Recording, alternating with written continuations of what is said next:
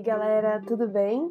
Sejam bem-vindos a mais um episódio do podcast Biologia Marinha Bioicos. Eu me chamo Fernanda Cabral, eu sou bióloga marinha e faço parte da diretoria do Instituto. No episódio de hoje, nós vamos falar sobre as aves marinhas. Você conhece as aves marinhas? Se não, acompanhe mais esse episódio e descubra os encantos dos seus voos e dos seus mergulhos. Esse episódio tem o patrocínio da Bioicos Cursos de Biologia Marinha, Canudo Produtos Sustentáveis, Fandive Mergulho, Descubra o Oceano em Você, Big Blue Ocean Cleanup e a Bioicos Divers Cursos de Mergulho. As aves marinhas fazem parte de um grande e diversificado grupo de espécies que tiveram sucesso na adaptação ao ambiente marinho. Existem 346 espécies de aves marinhas e 97 delas estão ameaçadas de extinção em nível global. São espécies encontradas em todos os oceanos, dependem deles para sobrevivência e reprodução e utilizam os oceanos para se alimentar, e na terra firme constroem os seus ninhos e descansam. Portanto, as aves marinhas ficam expostas às perturbações no mar e na atmosfera.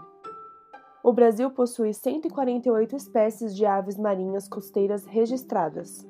A costa brasileira é um local de descanso e também de reprodução importante na rota migratória do Atlântico, porque possui condições apropriadas de habitat para muitas espécies.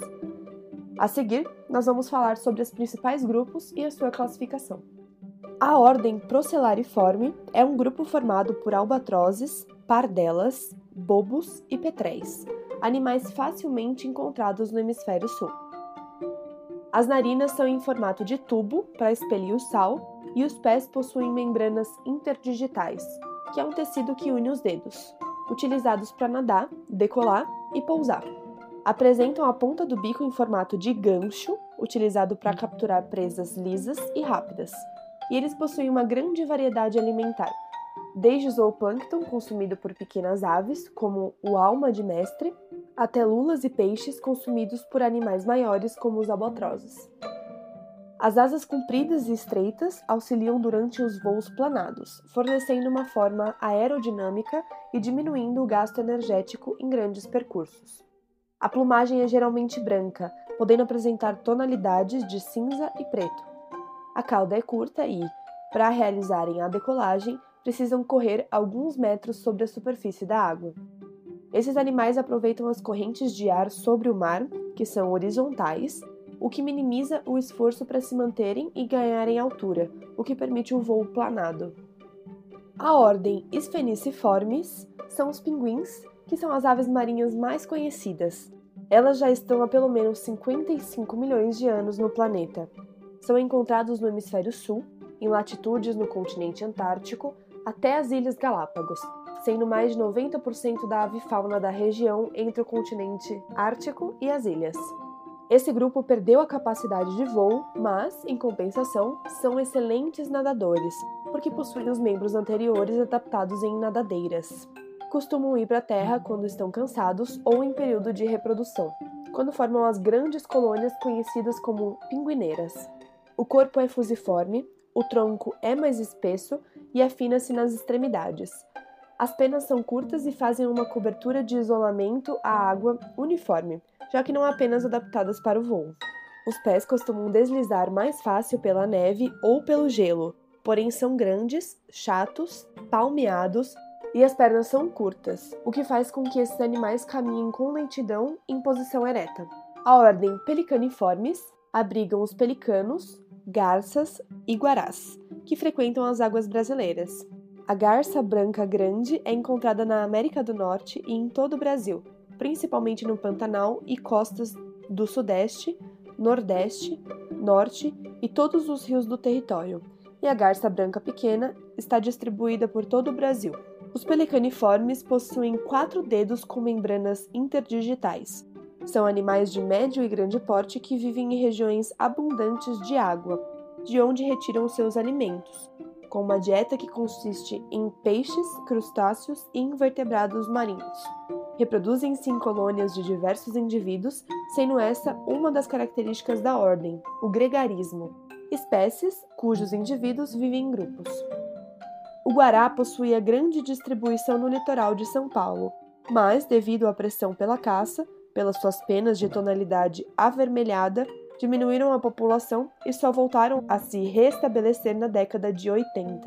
Alguns estudos genéticos demonstram que quatro famílias anteriormente inseridas dentro da ordem Pelecaniformes constituem um grupo separado, sendo assim Fragatas, Atobás, Biguás e Biguatinga foram incluídos em uma nova ordem, os Suliformes. Os Atobás são os representantes mais presentes no Nordeste e Sudeste do país. São excelentes mergulhadores e podem atingir 20 metros de profundidade. As fragatas estão distribuídas no Atlântico e no Pacífico e são encontradas em todo o litoral brasileiro. A biguatinga é um animal de 88 centímetros de comprimento com um bico alongado e serrilhado, que auxilia a fisgar os peixes, já que elas não possuem glândulas uropigianas, portanto, não liberam óleo nas penas quando mergulham. E as mesmas tendem a acumular mais água, propiciando um mergulho mais eficiente.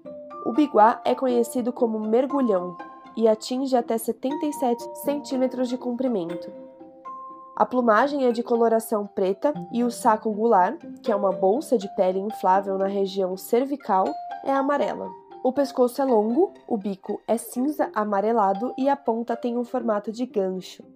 No período de reprodução, aparecem penas brancas na garganta nua e tufos brancos atrás da região auricular.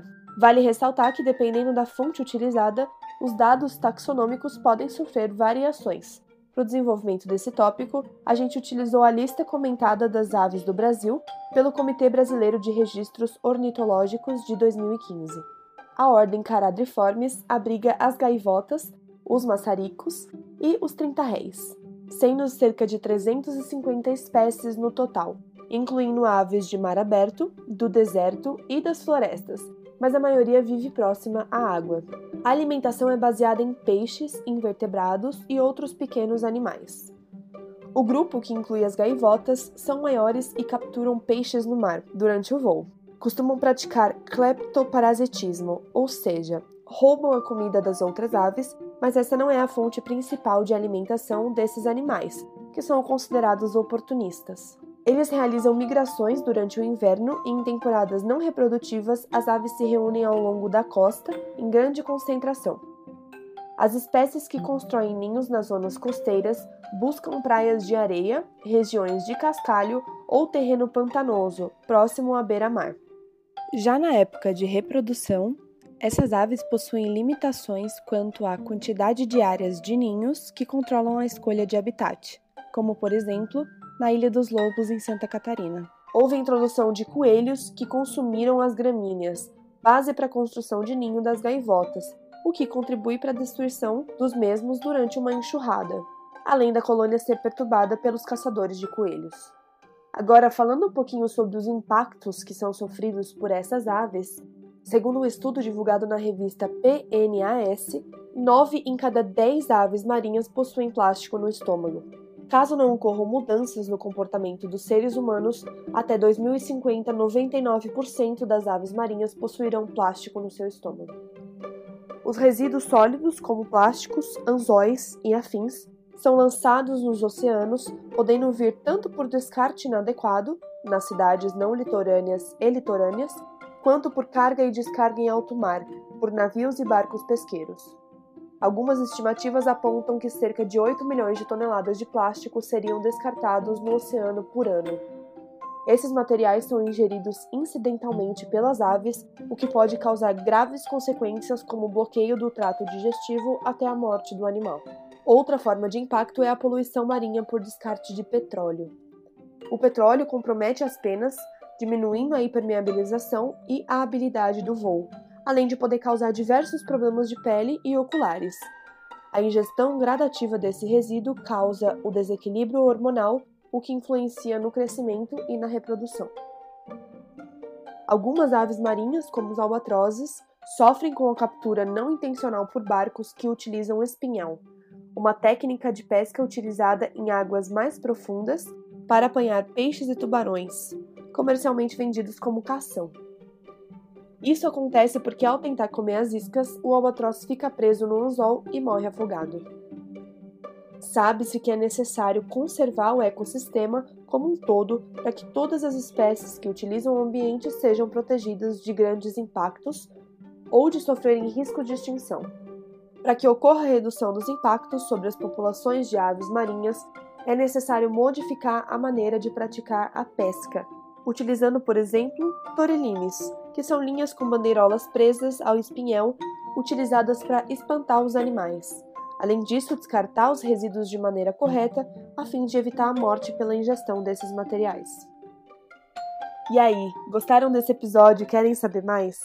Esse podcast foi baseado em um artigo publicado na nossa revista Biologia Marinha de Divulgação Científica, de autoria de Luane Rodrigues, Rafaela Duarte, Thaís Sempre Bom e Douglas Peiró. E pode ser lido e baixado gratuitamente no nosso site, bioicos.org.br. Lá você encontra os autores, a bibliografia, as referências e muitos outros artigos. E se você quiser contribuir com a melhora da revista, nós trabalhamos com uma campanha de financiamento coletivo na plataforma Catarse. É só acessar o link na descrição do podcast. Muito obrigado por nos acompanhar até aqui e até o próximo episódio.